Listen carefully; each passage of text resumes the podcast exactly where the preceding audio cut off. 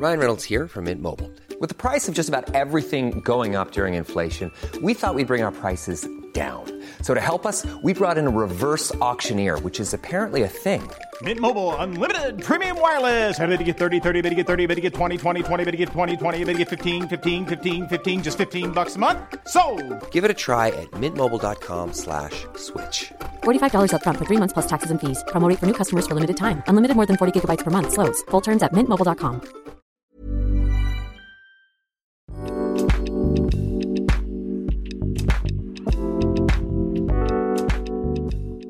Hola, ¿qué tal? Bienvenidos a otro Cat Weekly más, el número 38.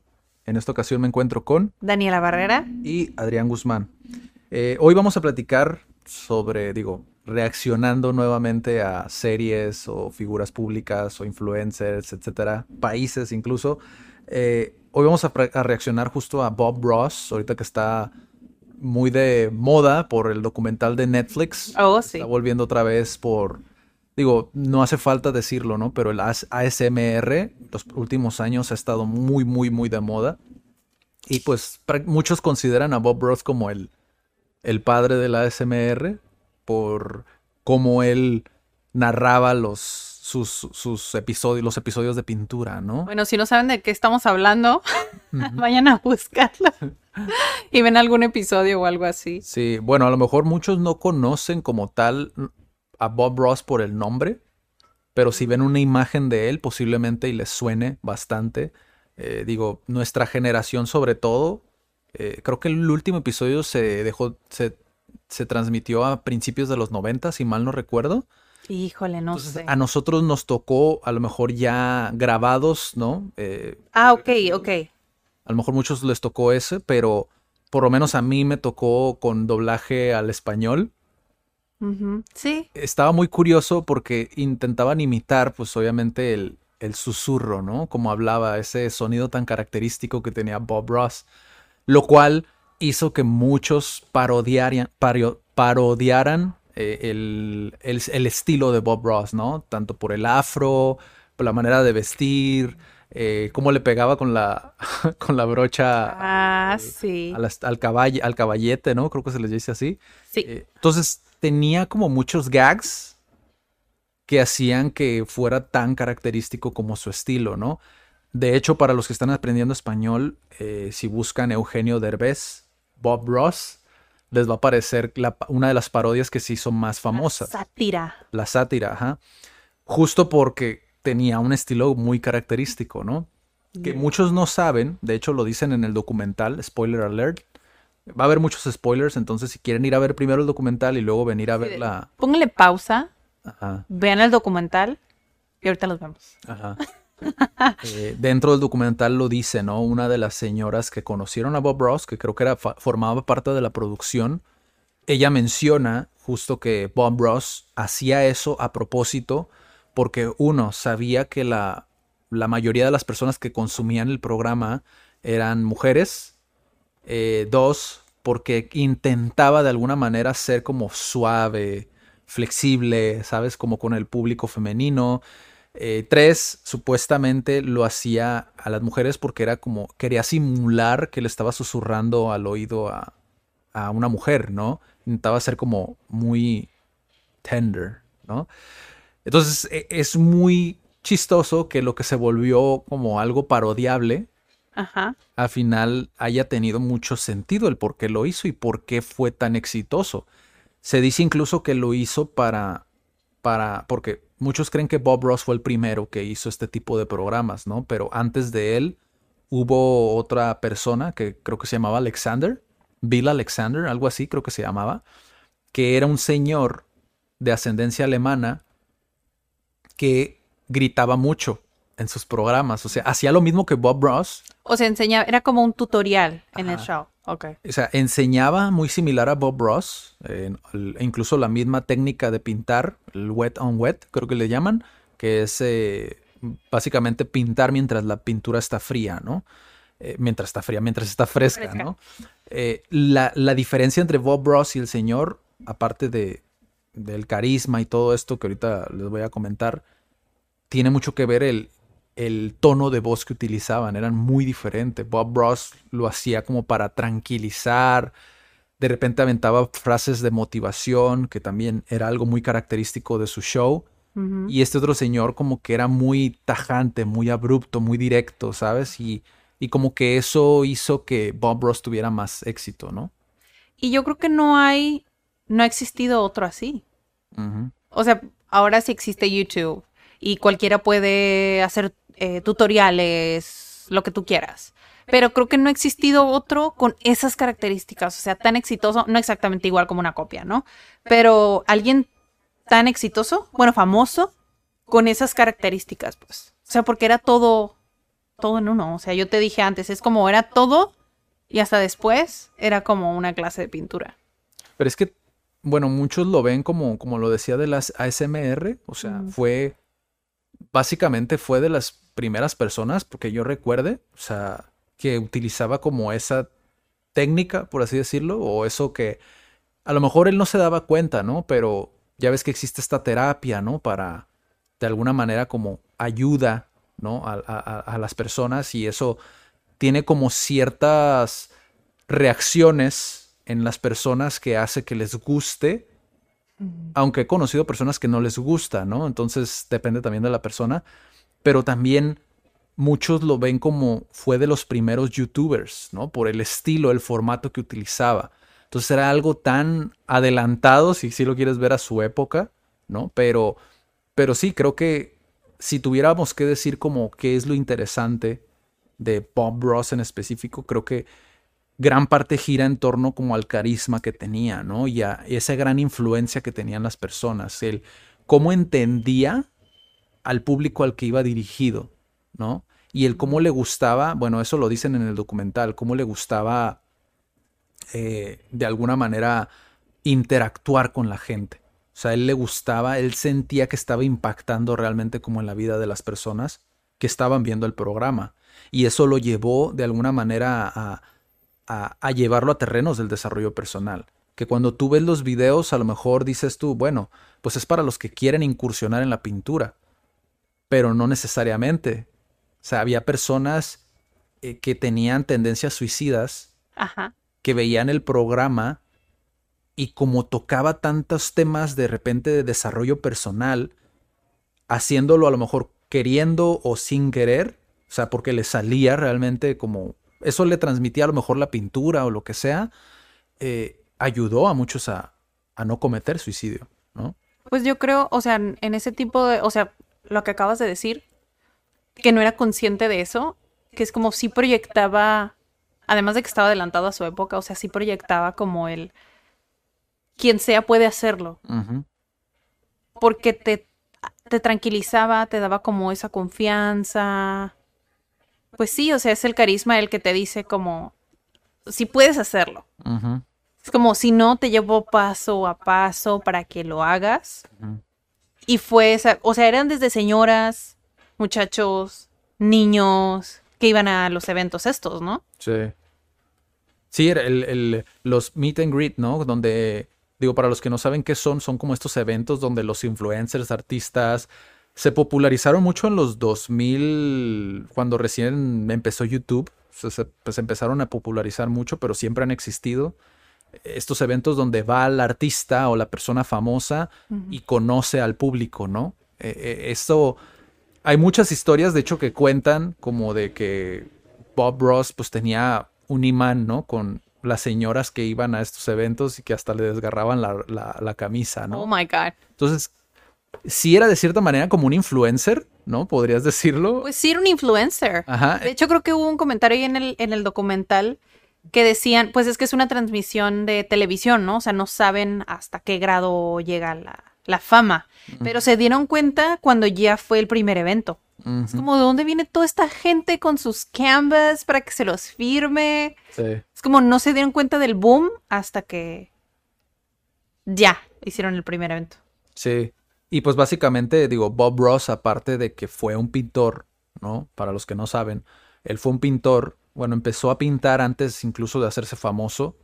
Él se decía que amaba la naturaleza, ¿no? Por eso es que pintaba estos cuadros que le recordaban como a- al tiempo en el que estuvo en estos lugares, ¿no?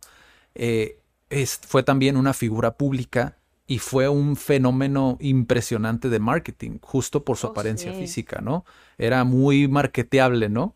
Y, y la razón de la, por la que estamos hablando de esto, básicamente, digo, aparte de que ya les dijimos como nuestro interés, como en analizar el personaje como tal, eh, tiene que ver también con que vimos el documental de Netflix, para los que no lo han visto, y vimos también un video de Antonio García Villagrán, si mal no recuerdo, creo que así se llama, que es un youtuber que hace reseñas de diferentes pintores, ¿no? Entre ellos, de las que más me han llamado a mí, es la de Dalí, donde habla sobre Dalí. Eh, y está interesante el video si lo ves sin ninguna otra pieza de información.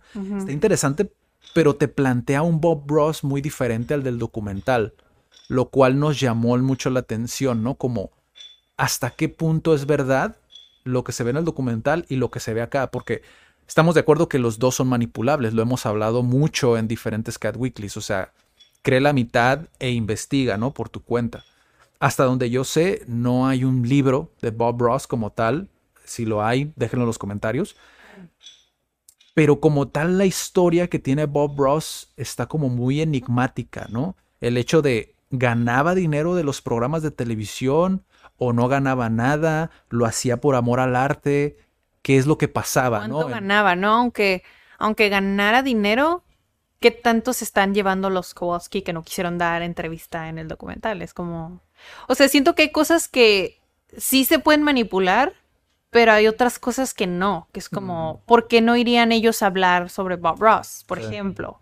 Sí. O sea, son cosas que dices, "Mm, no lo sé. No estoy diciendo que creo 100% en lo que dicen los dos videos, pero por ejemplo, el primero que solamente sale criticando la parte artística, o sea, lo vimos dos veces.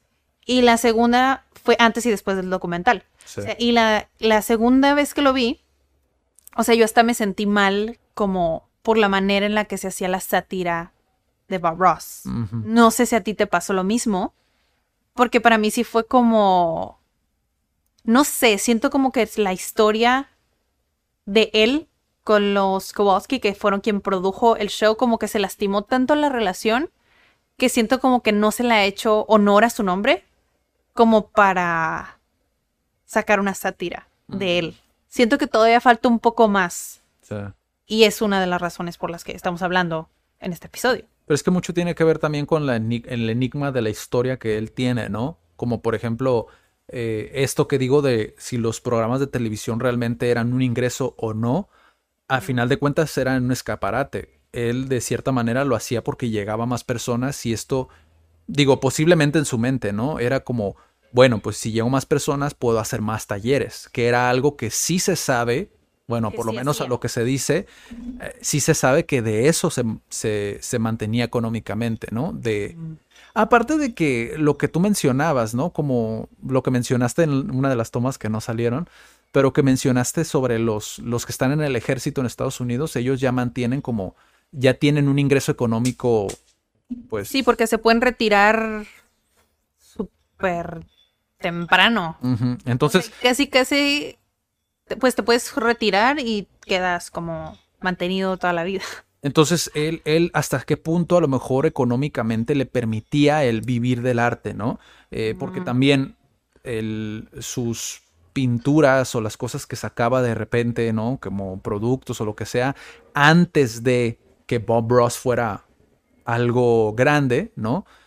Porque después viene la parte del contrato, ¿no? Que es parte de la enseñanza que vamos a platicar más adelante, pero donde dices tú, bueno, pues a lo mejor Bob Ross no se quedó con nada, pero a lo mejor mientras estuvo en la televisión, estuvo ganando dinero o no estuvo ganando dinero, ¿no? Que es el enigma que se tiene sobre esa parte. Ahora, Sí.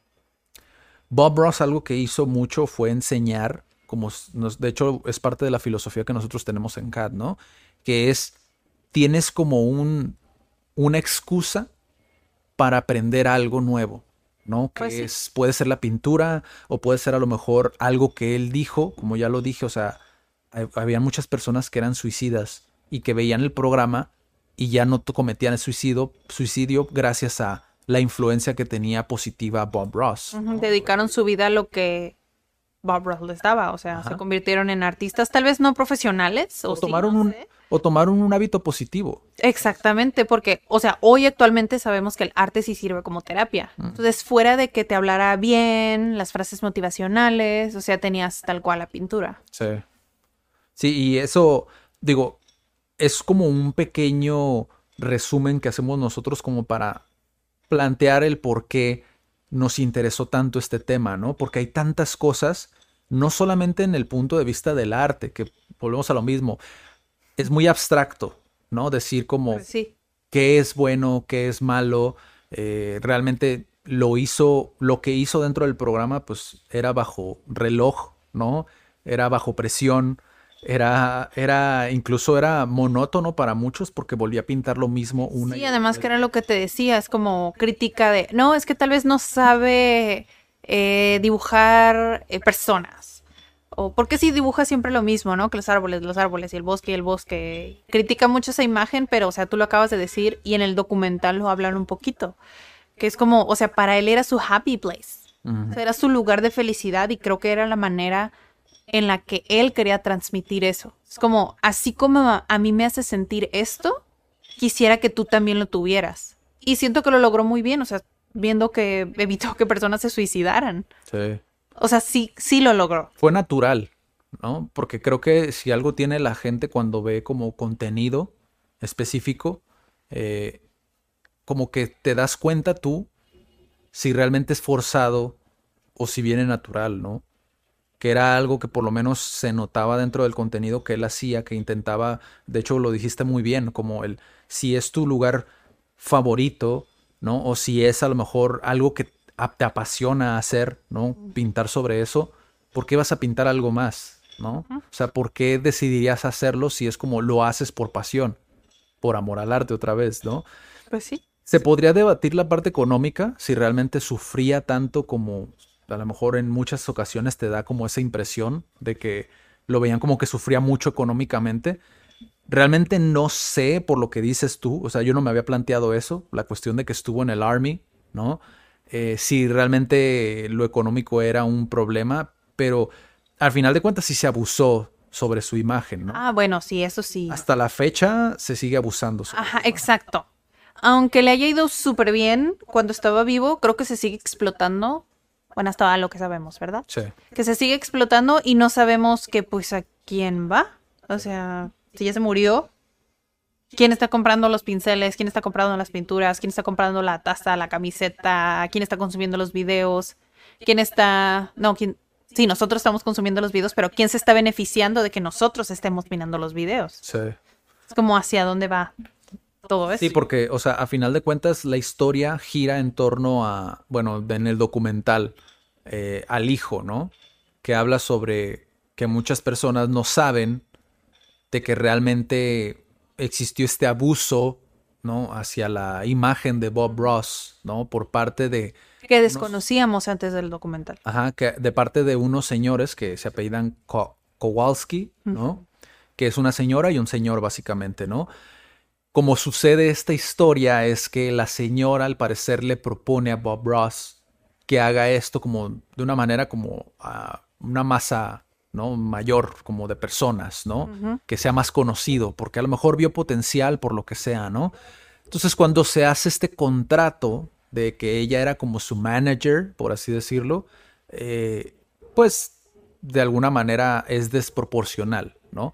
Allí es donde existe el problema, porque no se sabe si realmente no le daban nada, eso nunca se toca, ¿no? Sí, no, no. Ya hasta que va a fallecer de un linfoma, creo que es de cáncer, Bob Ross, eh, es cuando ya dicen como ah, que al hijo no le toca nada, o sea, a, su, a los que quedaron como Ajá. sus herederos, que no les toca nada porque el tío ahí jugó chueco, no sé qué pasó, pero realmente se desconoce si Bob Ross gozó de algo.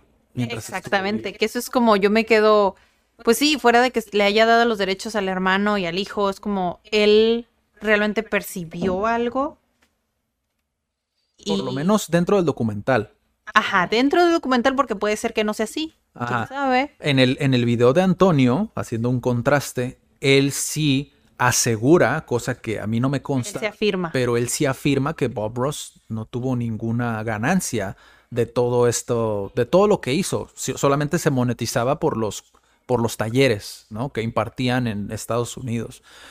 Lo cual no está mal del todo, porque a final de cuentas, pues era marketing. Pues sí, una manera de hacerte famoso, de renombre, para que acudieran a tus, a tus talleres. El problema es que actualmente existen plataformas como YouTube Ah, Bueno, sí. donde pues tú ganas de acorde a pago por, por, por clic, ¿no? Por, por anuncios. Entonces, ellos tomaron estos videos, los ponen en YouTube, entonces obviamente millones de personas ven estos videos. Que desconocen Entonces- toda la historia, ¿no? Estos videos se están monetizando actualmente. Entonces dices tú, ok, ahí quién está beneficiándose, ¿no? Que ese es el, el tema del documental. Si tú vas a Amazon, ves la cara de Bob Ross, lo ves en muchos artículos, eh, ves eh, los videos en YouTube, incluso hay un canal de Twitch de transmisiones en vivo sobre de Bob Ross. No es Bob Ross, obviamente, pero están utilizando el están utilizando el material de Bob Ross. el nombre de Bob Ross. Porque creo que es otra persona la que aparece en los streams. No he visto streams, pero creo que es otra persona. A menos que estén retransmitiendo los, los videos, ¿no? Exactamente. Es un tema muy delicado, honestamente, todo eso, porque obviamente, en- como les digo, hay un enigma en torno a todo esto. Entonces nosotros realmente queríamos platicar más sobre la parte del desarrollo personal dentro de la historia de Bob Ross.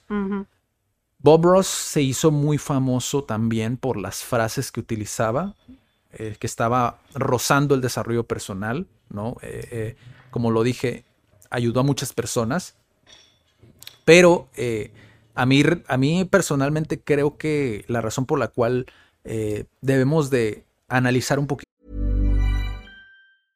How would you like to look five years younger? In a clinical study, people that had volume added with Juvederm Voluma XC in the cheeks perceived themselves as looking five years younger at six months after treatment. Look younger, feel like you. Add volume for lift and contour in the cheeks with Juvederm Voluma XC. Reverse signs of aging by adding volume to smooth laugh lines with Juvederm Volure XC. For important safety information and to find a licensed specialist, visit juvederm.com. That's J U V E D E R M.com. Not for people with severe allergic reactions, allergies to lidocaine, or the proteins used in Juvederm. Common side effects include injection site redness, swelling, pain, tenderness, firmness, lumps, bumps, bruising, discoloration, or itching. There's a risk of unintentional injection into a blood vessel, which can cause vision abnormalities, blindness, stroke, temporary scabs, or scarring. Talk to a licensed specialist to find out if it's right for you.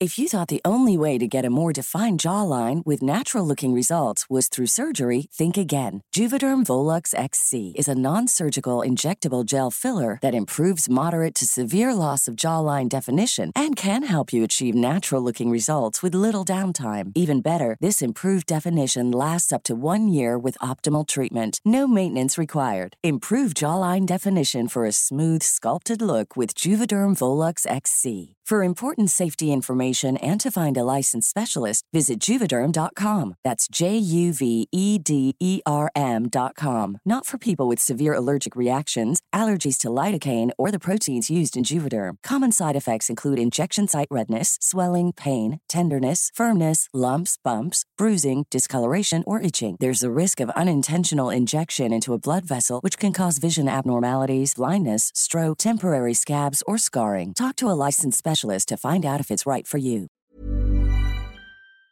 poquito más el caso de Bob Ross es porque impacta de manera muy positiva con un mensaje en concreto, pero primero me gustaría saber cómo tú cómo crees que impacta como en nosotros actualmente como la historia de Bob Ross.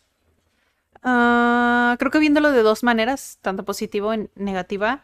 Eh, al principio mencionaste, no me acuerdo si fue la primera toma, segunda toma, la verdad. Tengo todas mezcladas también.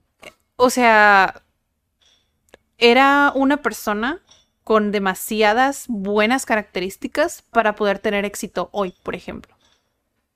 O sea, era muy espontáneo, era real y era motivacional. Y estaba haciendo lo que, lo que le gustaba. Es como si podemos tomar eso de referencia ahorita que tenemos, o sea, si son dueños de negocio o lo que sea, ¿no?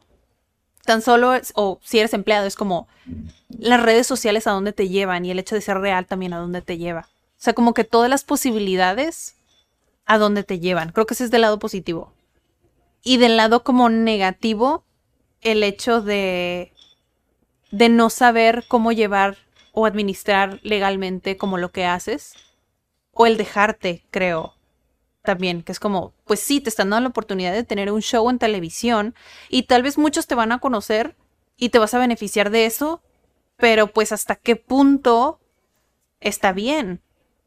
Porque, o sea, si vas a firmar un contrato que no te favorece en lo absoluto, ¿para qué lo vas a hacer? Como que se aprovechan de la falta de información.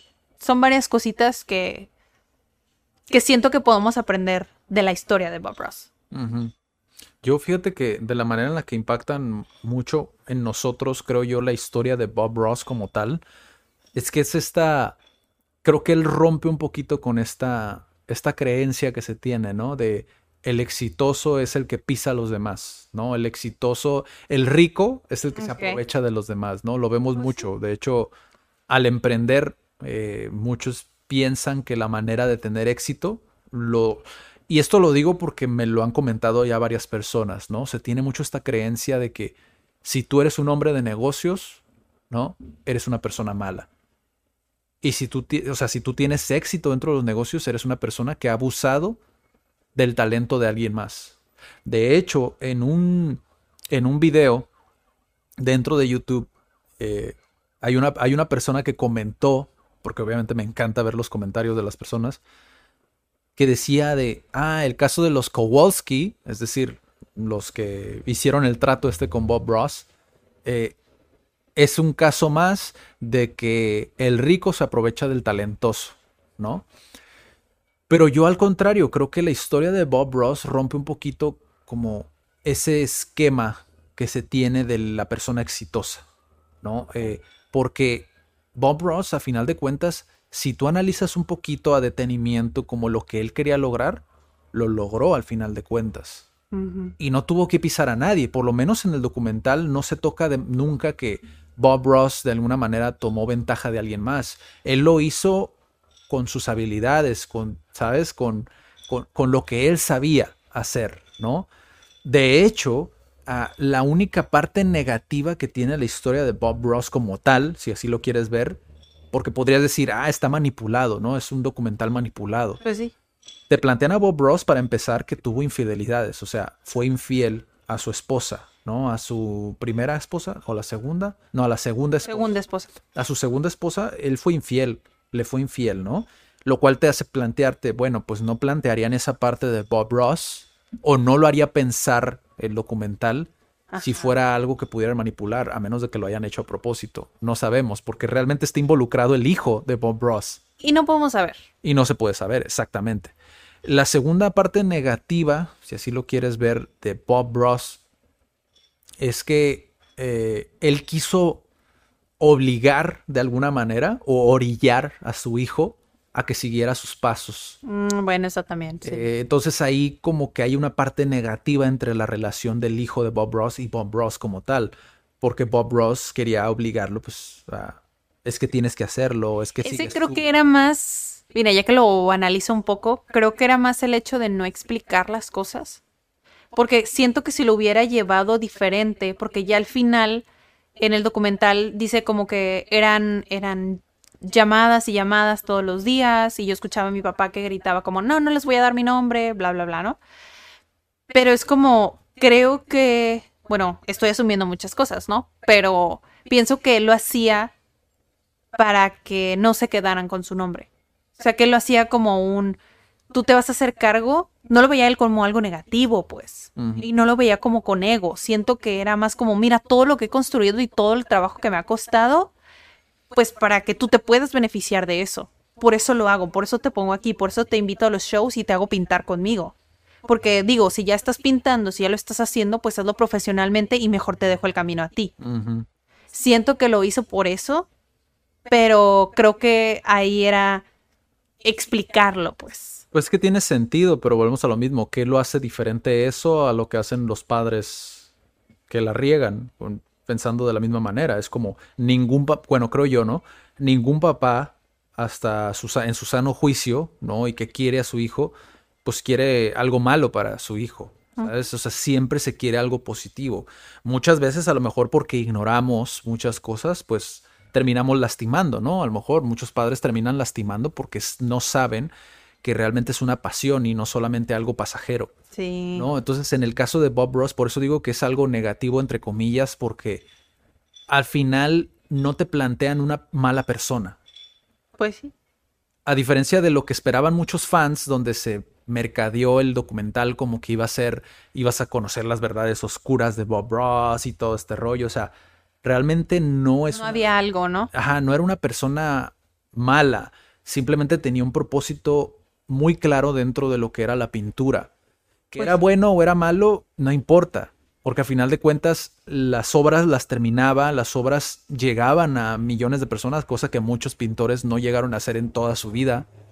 Esa influencia creo que es algo que marcó demasiado a Bob Ross y creo que parte de eso, aparte de su imagen, tenía que ver con lo que dijimos, o sea, ese carisma se transmitía de muy buena manera Sí. y los mensajes que él daba dentro del desarrollo personal ayudaba a que la gente realmente, más que solamente una pintura como tal, que puede ser sombría y que puede transmitir los sentimientos de la persona que la pintó y todo este rollo, no, o sea, realmente te decía los mensajes que para él resonaban y que posiblemente le podía ayudar a alguien. Entonces no solamente es una obra estática, ¿no? Es una obra que de alguna manera tenía como su audiolibro, ¿sabes? Entonces te lo iba narrando, cada trazo tenía como un comentario detrás de Bob Ross. Entonces es algo que por lo menos, que nunca había visto yo, o sea, o que yo sepa no existe, ¿sabes? Un pintor que haga algo como lo hace él. No, creo que combinó bastante bien las, las dos cosas que le apasionaban, o sea, su happy place, o sea, la naturaleza y el poder pintarlo. Sí, Es como dijo, voy a combinar esto que es para mí sí. y lo transmitió bastante bien. Y por, bueno, por último, entre comillas. Como último punto o pregunta Ah, o La cuestión. última pregunta que tenemos es, ¿qué podemos aprender de toda la historia de Bob Ross? Obviamente no podemos abarcarlo todo en un video, eh, porque para empezar, tendríamos que ver como más referencias, ¿no? Eh, como el caso de Corea del Sur que, que hicimos, o sea, que sí, a lo mejor suena fácil, a lo mejor a platicar sobre eso, pero pues sí es bastante material que tienes que ver, ¿no? Para poder formular una opinión o, ¿sabes? Como una reflexión sobre el tema. En este caso, pues vimos un documental y vimos un video. Hay muchas cosas que posiblemente no estemos viendo, Bueno, sí. pero que sí tienen sentido, ¿no? Que tienen congruencia con lo que menciona Bob Ross. Creo que algo que tiene que para mí me enseña su caso es que parte también de esta idea de que hay muchas cosas que no sabe. Y esto yo me baso en un extracto que sacaron en el documental, donde sacan la grabación de un programa en vivo, donde lo invitan, ¿no? Allá por los años 80, eh, donde él está pintando mientras está el show, está pintando. No. Ahí sale en el documental. eh, está pintando dentro del show. Y el du- conductor, de forma burlona, le dice: Otra vez estás pintando un paisaje, Bob Ross, y que no sé qué. Y le dice: Ah, sí, es que estos me salen muy bien. Algo así le, le dice, ¿no? Pero le dice muy tranquilo, pues él, o sea, se lo dice como jugando, ¿no? Y él le dice: ¿Por qué no pintas un retrato? Y dice: Ah, no soy muy bueno en esos. O sea, dentro del video de Antonio, él dice, ¿no? Como si realmente fuera tan buen pintor, hubiera hecho otras cosas, ¿no? Y en este extracto de video, él lo dice, yo no soy bueno en eso. Entonces, creo yo, me da esa impresión, ¿no? Que parte desde el principio de entiendo lo que no sé, Ajá. entiendo lo que sé, ¿no? Entonces es como sé que no sé y sé lo que sé, ¿no? Que si lo analizas empieza a tener mucho sentido, ¿no? El, el- el estar consciente de las cosas que desconocemos. Pero es que aún así, o sea, está interesante que, que lo pongan esa perspectiva, pero creo que si lo, si lo contrastamos con otra, otro campo laboral, O sea, todos, todos los campos tienen especialidades. Claro. O sea, y el hecho de decir, no, pues es que no podía pintar ni un retrato. Es como, pues que si él no se especializó en retratos, o sea, o lo contrario, que si se hubiera especializado en retratos y críticas que no puede hacer un árbol. Que es como, ¿por qué tomar esa perspectiva si es como en todos los campos nos especializamos y entre más especializado es mejor y es mucho mejor pagado, entre comillas. Sí, claro. Es el... Es que sí, es, es eso, básicamente. Why not? Es- Porque es- eso es negativo. Es que yo lo intento ver desde la perspectiva de que Bob Ross, de alguna manera, es como, esta es mi área de confort, ¿no? Al final de cuentas. Es como, salió de su área de confort muchas veces, por lo que decíamos, ¿no? Que faltaban dos minutos para que terminara el programa y todavía se ponía a hacer un árbol, ¿no? No es, no da el mensaje de no salgas de su zona de confort, sino más bien como, soy experto en esto, ¿no? Es como si yo supiera sobre desarrollo personal y me pongo a hablar sobre idiomas, ¿no? Un ejemplo.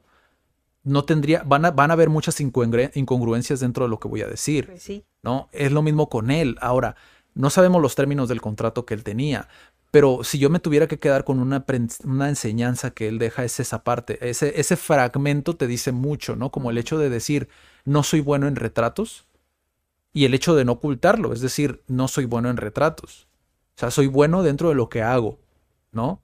Porque se critica el hecho de que no hiciera retratos o figuras humanas, pero hay muchos pintores que han hecho retratos o figuras humanas que no son buenos y aún así son bastante reconocidos. Frida Kahlo es otro de las figuras que, que Antonio sí. critica dentro del, del- del- del- del canal. Ahora, no es nada contra Antonio. Si Está busquen Antonio, tiene creo que algunos que es muy objetivos. Antonio García Villagrán. Sí. Se me hacen muy interesantes sus videos porque aprendes muchísimo, ¿no? Pero creo que en el tema de Bob Ross, o más bien no nada más en el tema de Bob Ross, creo que en, en, en general posiblemente el asumir, a lo mejor como lo hacemos a veces nosotros, que cometes ese error, ¿no? De asumir cosas, yo a lo mejor lo estoy viendo desde mi, desde a lo mejor este fragmento que me da a entender ciertas cosas, ¿no? Que vienen de la, de la boca del propio artista, ¿no? O analizar esos, esos mismos programas, ¿no? Pues vienen de la boca del propio artista. Yes. Pero asumir cosas en ocasiones puede ser algo perjudicial, ¿no? Creo Como, que siempre. como esta parodia, ¿no? Que dices tú, híjole, No ya me causa conflicto A mí sí. porque entiendo lo importante que era para, para Bob Ross a lo mejor llegar a muchas personas, ¿no? y, y lo importante que eran estas frases que aventaba de repente, ¿no? O porque hacía cosas tan básicas. Es como, no me interesa enseñar algo complejo. Me interesa que hace algo simple Sí. para que toda la gente, que ese es mi mensaje, ¿no? Por ejemplo, si soy Bob Ross, que ese es mi mensaje, cualquiera puede hacerlo. Me voy a algo básico porque sé que las personas se van a sentir bien construyendo esa confianza en poder pintar un árbol. Aunque el árbol sea muy básico, ok, eso les voy a enseñar. Porque tal vez eso les va a enseñar más todavía. Saber que si soy paciente, voy a poder alcanzarlo o voy a poder lograrlo. Sí, a final de cuentas es lo que quería es que la gente incursionara, Exactamente. o sea, que se atreviera. Eh, que, ah, de hecho, también hay otro fragmento dentro de un programa, ¿no? Que, que el conductor le dice, no, es que yo no soy bueno para pintar.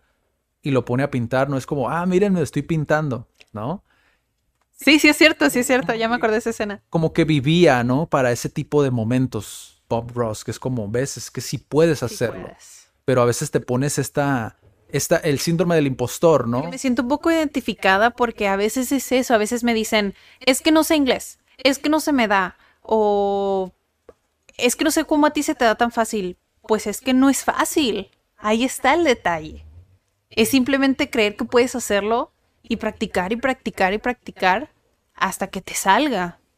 Nada es fácil, creo. Sí. Depende, pero...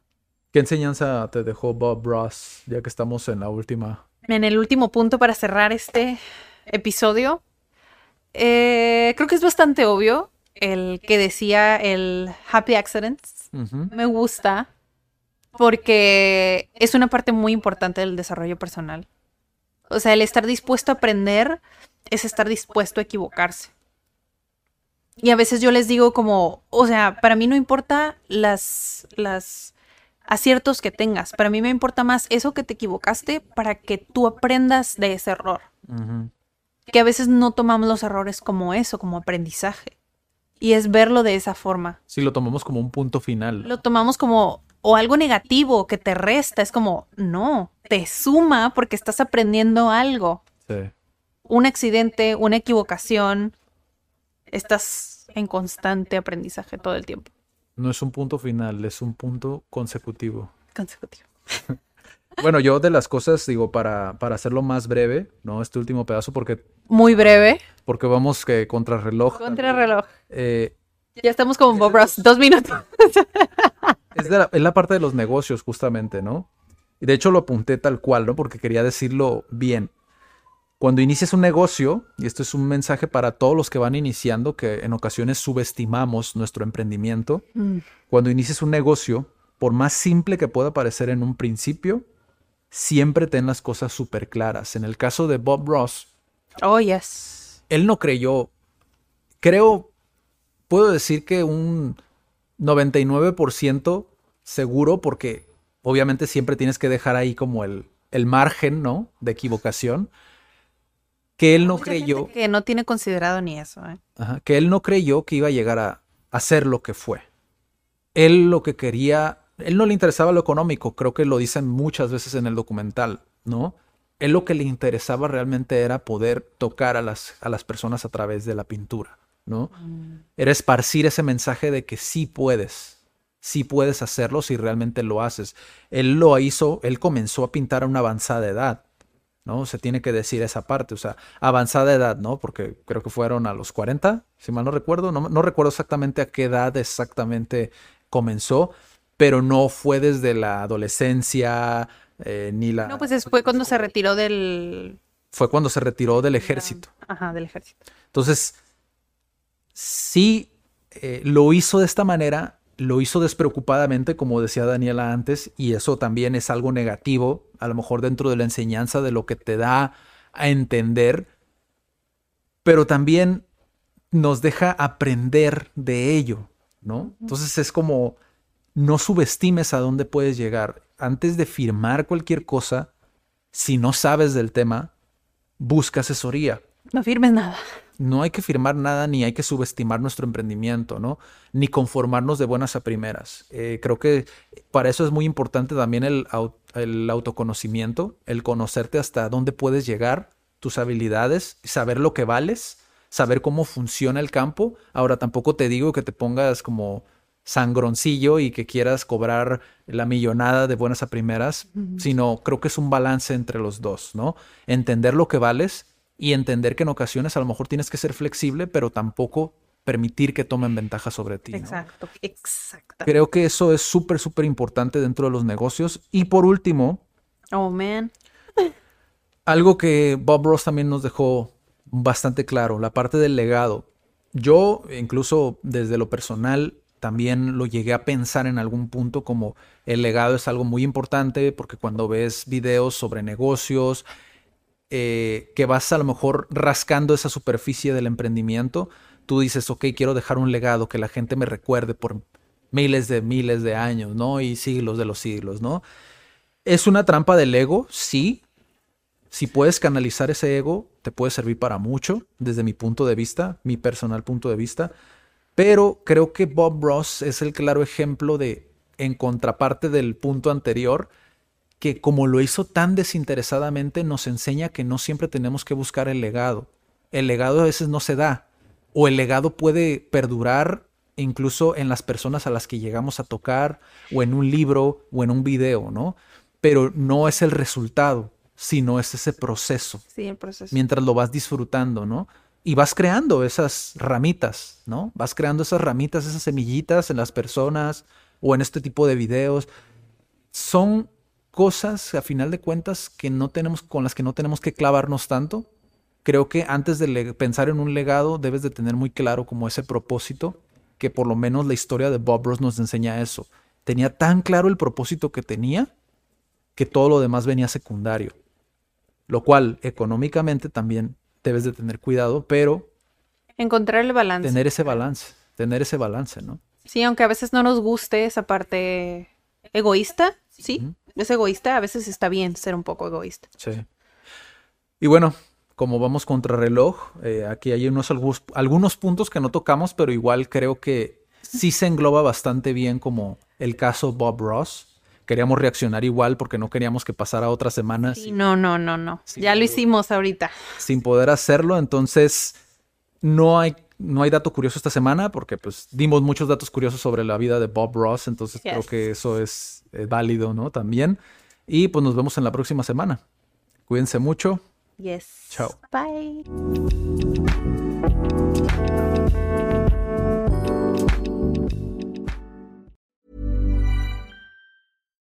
If you're looking for plump lips that last, you need to know about Juvederm lip fillers. With Juvederm Volbella XC and Juvederm Ultra XC, your lip look, whether it's subtle or bold, can last up to one full year with optimal treatment and no additional maintenance. Find a licensed specialist and see if it's right for you at juvederm.com today. That's J U V E D E R M.com. Add fullness to lips in adults over 21 with Juvederm Volbella XC or Juvederm Ultra XC. Do not use if you have severe allergies or a history of severe allergic reactions, or if you're allergic to lidocaine or the proteins used in Juvederm. Tell your doctor if you have a history of scarring or taking medicines that decrease the body's immune response or that can prolong bleeding. Common side effects include injection site redness, swelling, pain, tenderness, firmness, lumps, bumps, bruising, discoloration, or itching. As with all fillers, there's a rare risk of unintentional injection into a blood vessel, which can cause vision abnormalities, blindness, stroke, temporary scabs, or scarring. For full important safety information, visit juvederm.com.